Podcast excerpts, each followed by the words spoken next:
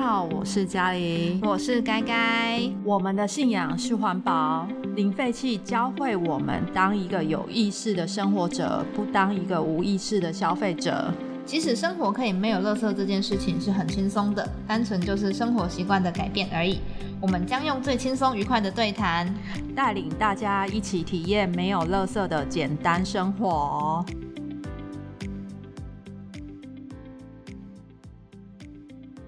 今天来到我们的第十二集，那我们先进入我们的零废弃小单元。好，那我们这一次的零废弃小单元呢，是要请大家呢可以减少外食跟加工食品的机会，然后帮自己带一份便当。呃，像我们呃在推广的理念当中呢，其实不仅仅止于为自备容器带便当，嗯，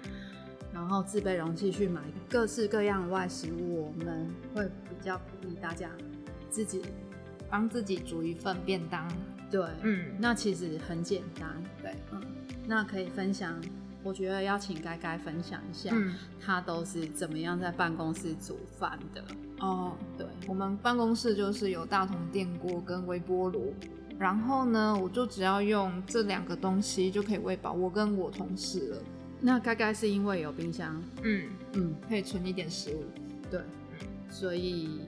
还蛮方便，可以就是帮自己带便当，然后煮一个新鲜的一餐。所以办公室如果有冰箱、大桶电锅跟微波炉，嗯，其实你可以很轻松的就可以帮自己准备零废弃的午餐。嗯，嗯，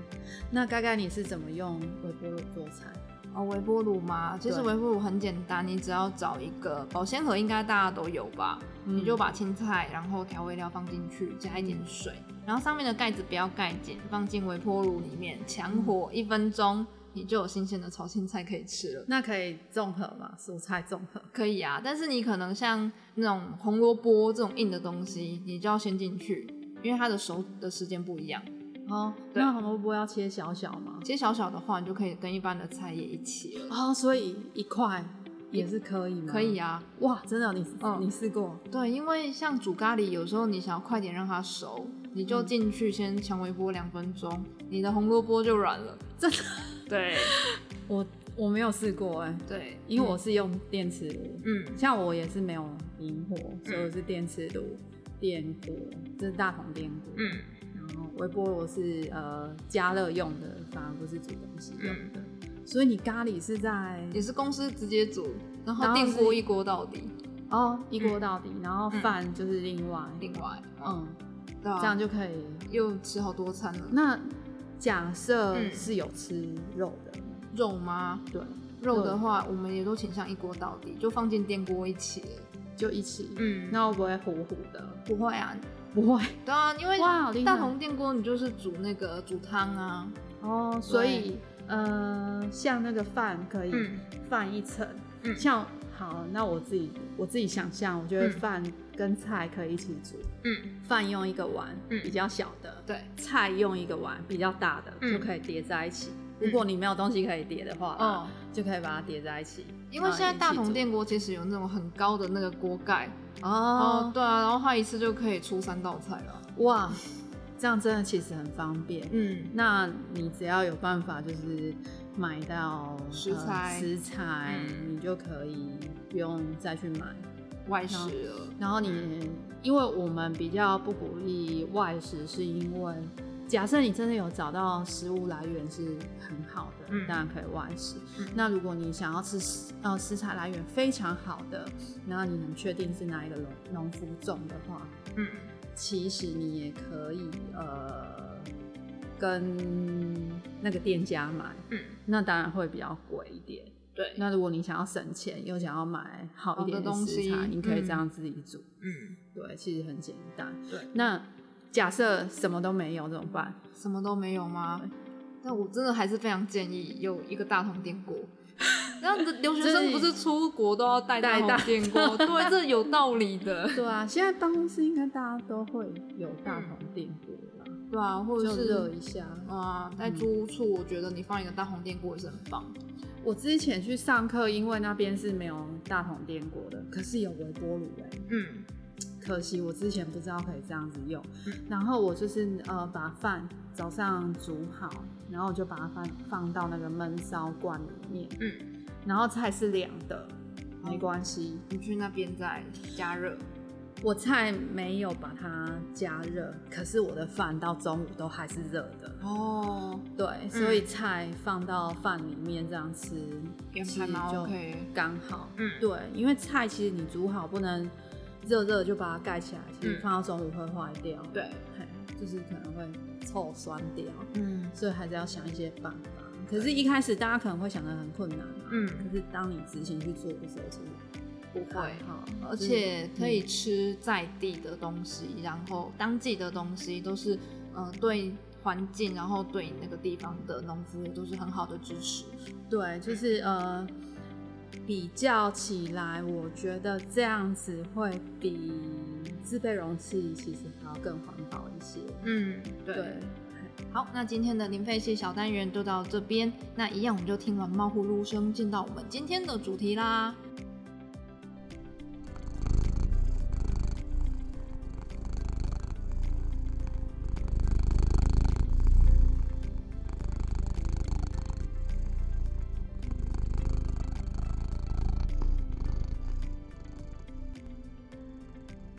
好，那我们这一集会讲一本书，叫一本书做《杂食者的两难》。那作者是 Michael Bolan，然后呢，因为它的篇幅实在太长了，我呃们、，这一本书有四百，将近四百页，对非常的厚。所以我们会把它，因为它刚好也是分三个章节，对就我们也会分成三集来讲这本书。嗯，嗯，那我们今天呢，就是会跟他大家讨论它的第一章的部分。那跟大家大家介绍一下这本书在说什么。这本书我们先讲一下作者好了。这个作者麦克波伦呢，他是专门就是写有关饮食的这个议题书的作者，嗯然后也算是美国少数，而且长期都在关注食物议题的一个作者。嗯那在《杂食者两难》呢这本书呢，它就是从我们的工业化的食物，然后去探讨嗯，食物的来源，然后到底要怎么吃，从产地到餐桌，每一个环节呢，它都非常根本的去帮我们探讨这个问题。那为什么我们会今天会选这一本书跟大家分享？这本书其实对非常有趣的，讲到了我们生活里面，啊、有猫咪叫。 我们的食物来源，我们通常都非常的不知道到底是哪边来的。而且我看了这本书之后，才会这么震惊。我们的饮食文化跟饮食模式呢，是刻意被操作过的。嗯嗯，那呃，这本书其实是我先看，我在就是强力推荐该该他看过。嗯那这本书我真的是呃，从开始看到最后，我一直黏着它，就是在床上也看，然后要要上下楼，我一定会带着抱着它。它看，对，所以其实书皮，对啊，书皮已经被我翻烂了。有些章节我甚至都会一直反复的看。哎、你自己煮饭是因为就是比较努力煮饭，是看完这个书之后吗？之前，之前你就会嗯，对，我其实也是之前，可是我看完这本书之后，我就会更在努力的，想要自己煮。对，就会更努力的想要自己住，然后会更努力的去了解说为什么我们要去买这个东西，嗯会又更有意识的去思考关于饮食的这个区块，因为我觉得大部分的浪费还有消费都是从饮食嗯开始，还有关于我们的环境也是我们在消费饮食这个区块，因为每个人都必须要吃嘛，。对，它第一个章节全部都在讲玉米。嗯，你觉得玉米是水果还是蔬菜？哎、嗯、好难哦、 其实玉米是五谷杂粮类。一种两个选项让我跳，觉得跳不进 去。对，好，那我们就知道玉米它是嗯，我们世界三大的粮食，就是黄小玉嘛，黄豆，然后小麦跟玉米。嗯，嗯，对，我们的主食，比如说麦子或稻米等等之类的，它我一们的年主食是米呀、嗯对那国外是麦子，对，但是小麦他们的生产的量居然没有玉米大，嗯，它产了这么多，到底都去哪边了？我们有吃那么多玉米吗？可是现在重点是，我觉得听的人也不知道玉米到底产了多少。对，可是玉米呢，在我们身边非常非常的，应该是可以说是跟它摩西 奈，对，它是它形影不离哦，嗯就是任何东西吃的用的，都会有玉米，包括啊你可能会买一些保健食品，嗯，都是有玉米的。成分，不管你今天吃肉啊，嗯一样都是会有玉米。所以，我们不管是直接还是间接，我们真的吃超多玉米的。对，嗯，所以这本书它就有讲到玉米的整个把它种出来之后呢，科学家呢非常努力的要去化这些玉米，所以就把玉米分解分解到非常细，然后玉米产出的东西真的多到。我下面念一下玉米到底做了多少东西哦，好，好 你说，超级多，一口气念不完。玉米，米它就会先把它拆开来，做成胚芽、胚乳、纤维。嗯嗯，胚芽的部分就会拿去榨玉米油，嗯然后氢化之后又还可以做人造奶油。嗯嗯，对，然后嗯胚芽、胚乳又再把它分出来蛋白质。嗯嗯，然后麦麸还可以拿去做饲料。嗯那玉米它本身就是一个非常长的碳水化合物的链嘛，所以科学家们又把它继续打开，就可以分成酸类啊、糖类啊、醇类啊、淀粉类啊。嗯，嗯，可可能念到这边，大家就会觉得哈什么？嗯那我继续讲，大家就会很清楚了。不知道大家买东西的时候会不会看后面的标签？嗯如果你看到以下的几种东西，全部都是从玉米加工出来的，嗯从柠檬酸、嗯乳酸、葡萄糖、果糖、麦芽糊精、嗯乙醇。乙醇就是酒精啊，或者汽油那一类的。嗯然后山梨醇、甘露醇、三鲜酵、 修饰淀粉、未修饰淀粉、糊精、环状糊精、味精、香料所以这些都是在产品的背后那个背后，标就签，是比较专业的那些字，嗯如果你看不懂，对它都是有可能是玉米之类的。嗯还没做完，玉米还可以继续做。 刚刚我们不是有讲到淀粉吗？对，但淀粉它其实就可以转换成葡萄糖，做成玉米糖浆。嗯，糖浆其实我们在买手摇饮料一定就会有加，所以你喝饮料，也是爱喝玉米哦。嗯然后再来，你这个剩下的糖浆呢，嗯它就是会去拿去发酵成我们刚刚讲到的乙醇醇类了。对，那发酵完的物质还可以再提炼，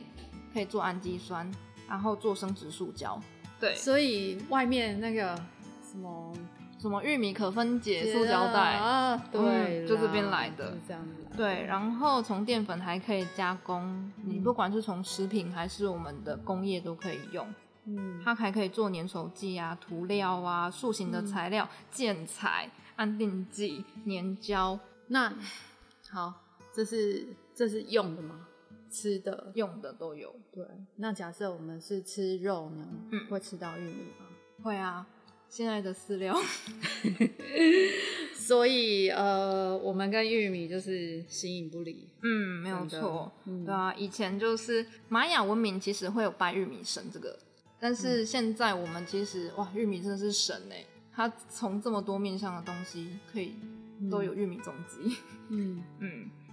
所以玉米是经济作物，嗯最是目前最大。产量最多，对，嗯，其实看这本书，它真的是写了非常多，就是一直一直打开我们的脑袋。然后我们有因为这样，反正我们有特地跑去全联、哦看了一下，因为最近就是全联嘛。嗯，那这一集之前，我们大概好几个月前就有稍微去做一下功课，嗯，真的。我觉得应该有九成九的产品，就都是有加工加工过的，嗯嗯都有，包括维维他维命，他命，嗯里面都会有都有玉米，对，因为它要那个把它凝固起来嘛，嗯，嗯，对我看到维他命的时候就，哎、那个凝固的不就是玉米的成分之一吗？对啊，对所以我们其实离不开玉米，对对如果你嗯还是一样的消费行为的话，以外食为主的话，对真的蛮容易吃到玉米的，嗯，嗯那吃玉米其实也没有不好啦，也没有不好。重点嗯是、是吃，就是尽量避免吃加工食品，嗯，嗯，就是我们去想一下，像我如果说改变自己饮食之前，我想了一下嗯我的三餐都吃了什么，几乎都是玉米耶。比如嗯说我早餐可能就是会吃火腿蛋吐司，蛋怎么来的？蛋就是鸡吃玉米，生出来对，生出来，对，有玉米，嗯然后热狗跟火腿，它在加工的时候会有热，狗热狗会有玉米， 嗯，对，火腿，火腿哦，火腿更复杂，但是就是加工品里面的调味料几乎都有玉米，对嗯，然后可能会再加一杯大冰奶，然后里面一定糖会有浆对有玉米有玉米，对，早餐就有这些玉米对成分，，嗯、然后午餐的话，可能去自助餐店夹个便当，或是以以前那个会有订便当嘛，对，那里面就是会有一个经典的大家都会讨厌的东西，嗯，三色豆，三色豆 就有玉米了嘛，对不对？三色豆会好像都几乎都是进口的、嗯，嗯，就玉米。嗯嗯，然后可能如果里面有一些肉，那这些肉的话，他们曾经也是吃饲料的嘛。嗯那饲料现在很多都是玉米去做的，嗯，对。然后如果说有一些勾芡的一些勾芡的东西，里面这个淀粉也都是玉米淀粉。哎、那勾芡可以用什么代替？如果你要想要避免掉加工的这些这个粉类莲藕粉，对，好哦好吃。莲藕粉一点点，然后加冷水，嗯先把它溶解，嗯然后再加到你的热汤里面，嗯又浓又稠又好喝。对，嗯嗯，这是一个替代品。对好，那如果午餐就这样，又是一个玉米的一餐。对那我常常晚餐会想要犒赏自己嘛，嗯就去吃个麦当劳。麦当劳真的是玉米工业的结 晶啊，太厉害了！真的也是看完这本书，然后作者介绍之后，才会觉得我们的食品工业的进步还有厉害。嗯比如说，我们点个汉堡，嗯，里面的牛牛肉，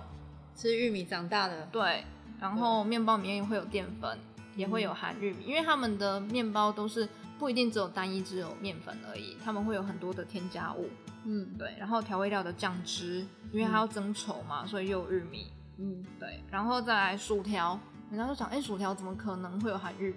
就是它的榨油有可能是玉米油，嗯，对，然后再来鸡块，哦，鸡块，整只都 是。好了，这样讲也很奇怪，可是，对啊，鸡很有可能就是吃玉米饲料，然后长大的。然后在做鸡块的时候，你有需要很多的淀粉啊、增稠剂呀、啊嗯对这些里面也都会有玉米。粘稠剂，对，然后还有鸡块的那个灵魂。嗯糖醋酱里面就是有非常多的添加物，这些嗯几乎都是玉米制成的。 哦，糖醋酱我以前最爱了，然后再来你一定会配可乐嘛，对，然后啊可乐也有，，它就是会加高果糖浆啊，然后糖浆就是玉米去合成的。如果到了宵夜时间，想喝个小酒配个饼干零食的话呢，啊，那个酒精也有可能是玉米去发酵出来的醇类再加工的，配个咸饼干。然后咸饼干，咸饼干里面的我们刚刚讲到非常多的调味剂都是由玉米加工而成的。嗯所以只要我们有一直去外食这样的行为的话，你基本上就是跟玉米是脱不了关系的。嗯种了这么多玉米，然后现在玉米最大的出产国是美国嘛，就会有发现一些比较畸形的问题。就我们为了要种出更多的玉米来，然后为了从每个土地里面榨出更多、长出更多的玉米，我们就会大量的使用非常多的、呃、氮肥，氮肥、肥料，然后除草剂、农药，嗯嗯然后再来，甚至因为这些玉米为了要抗除草剂的基因，就是变成会有机改的玉米，嗯它后面衍生出来的这些问题，其实我们要讲的不是说吃玉米是错的，嗯而是它生产的这些过程，其实对环境的伤害，整个对资源的影响，我觉得这才是我们需要去重视的那个部分。所以，嗯，我们在买东西的时候，必须要思考说，呃，你今天在买这个东西的时候，它的成分是怎么来的？嗯，它影响的可能远大于过我们可以想象的。当然，我们今天知道这一些是可能透过一些学习或者是阅读来的，然后我们再透过 podcast 再呃传递给大家知道这件事情。对，嗯嗯，其实，呃，那些农民呢，他种玉米，你也不能说他错啊，他也是要收入的。美国是这样，应该是呃，政府会鼓励他们去种，嗯，对，而且那还会有玉米补会推有款补，贴，嗯所对以有些农夫就是因为他可能已经惯性农法习惯了，他用农呃用农药也习惯了，嗯他可能没有办法去呃改变他自己的想法的时候。或者是他不知道我要怎么样再去种更多的东西，让我可以有更稳定的收入的时候，嗯，他会选择去种玉米。对，可是，呃，我看了那个纪录片，嗯嗯，大地之吻》嗯 Kiss the Ground 对。我看完之后，我发现有些农民种玉米其实是没有赚钱，他每年都在赔钱，嗯可是他已经没有别的方法了，对他就只好这样。就是他非常无奈，他也只对，能这然后样继续。他会想要再种更多，嗯，对，反而搞得自己可能越来越负债，可是就是只是没有办法。嗯嗯，然后就是氮肥就越来越用越多，那这个会影响我们土地，整个土，地，嗯，，对，其实会更会让生物多样性整个就是降低，嗯，对，你的生甚态至圈消失，对，对就开始从某一部分开始崩解了。对，嗯，然后再来，刚刚有讲到机改这个问题，我们常很多人说要避开机改食物等等的，可是嗯你一直去吃这些加工品，你就不可能避掉机改的这一块啊。对，对，而且是无形之中，你完全没有办法察觉或者是意识到你吃到的是这些加工来的，嗯，嗯，对，所以真的是看了这本书之后，打开了超级多的眼界。它除了谈到我们的农民之外，呃，种植，然后再也谈到了养殖，就是吃了这一些玉米饲料的动物。呃，它到下一个章节会更多的部分在讨论这个，所以我觉得我们动物吃饲料这个问题，我们可能就保留到下一个章节再跟大家慢慢讨论，不然我们这一集的篇幅会长到不可思议。对，嗯但是我们就是简单的可以知道说，因为动物吃饲料，它的商业利益其实非常好的，嗯而且动物吃了玉米之后，它们更容易长肉，长得更大只，然后跟价钱也更好。跟跟抗生素其实有关系，嗯，对他们来讲是好管理跟好操作啦。对，对，可是它后续的会有其他的延伸的问题。嗯嗯，对，好，那就是下一章再跟大家讨论。对，所以我们就来总结一下玉米这件事情。其实现在种了非常多的玉米要去去化，我有查了一下资料啊，美国的面积种玉米的面积有八千九百万英亩，我用那个网络上的计算机稍微算了一下，这个面积大概是十个台湾这么大，然后都是种玉米，所以就是因为他们种的够多，就会有非常便宜的这个优势嘛，嗯所以他们也非常的用力的把玉米发挥的淋漓尽致。嗯，但所以就变成说，到底是现在的市场需要玉米呢，还是玉米需要市场？其实已经就是搞太分不清对啊，你分不因清为楚了。跟他们农业政策其实有关系。对，那但是以全球化的这个时代了，我们都在这个广大的玉米加工食品网里面。嗯那我们吃什么影响这个世界的发展？以前都觉得好像喊喊而已，或是只是一个口号。但是你认真的看完这本书，你光看第一章喽，你就会发现，我们每一天吃的东西真的是在影响着这个世界的发展没错。嗯，对对。然后你吃什么，你真的是会影响到你整个生态耶。嗯，对对我们人类为了吃，就衍生出这么多的问题。没错，嗯对，就是不管什么气候暖化，其实我们吃也占了很大一部分。应该是绝大部分，我觉得。哦，嗯嗯因为每天都要吃啊。对，对然后种植的问题，然后对砍伐森林的问题，对对，很多其实都是为了食物嘛。对，嗯，嗯真的，你的每个选择就是为世这个世界去投票，嗯，然后你的票是什么？就是你的钞票。你的钞票，对你用买什么，你其实是可以影响厂商他们生产东西的抉择。嗯，嗯，所以尽量去呃支持，不要说有机，其实有机也还蛮有争议的。嗯，所以你要去了解你买的东西是从哪里来的，非嗯常非常重要。那呃，不要只会呃只学会，我觉得可能也要学会看生产履历啊。嗯，对，其实对这也很重要。那最好是去了解一下，哎、我今天吃的是谁种的，嗯，产地是哪里来的，对，尽量不要吃进口的东西。嗯，我觉得这个非常非常重要。支持在地的农夫们。对，嗯，最好是当季又是在地，那把你自己的食物里程是说到最短。我觉得即便是花莲也是很短哦、嗯，因为其实台湾很小，对，台湾真的很小，对，所以你嗯今天、呃住台中吃台中米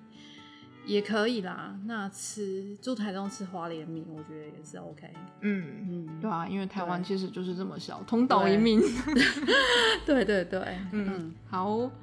那如果大家有兴趣，可以在脸书搜寻我们的 FB 社团“零废弃教会”，一起加入我们。或是直接搜寻我们的 IG Zero Waste Plus Zero，好，期待下次再收听我们的节目。然后记得也到 Apple Podcast 帮我们留下评分，或是留下你的任何心得感想跟我们分享喽。好，谢谢今天大家的收听，拜拜，拜。拜。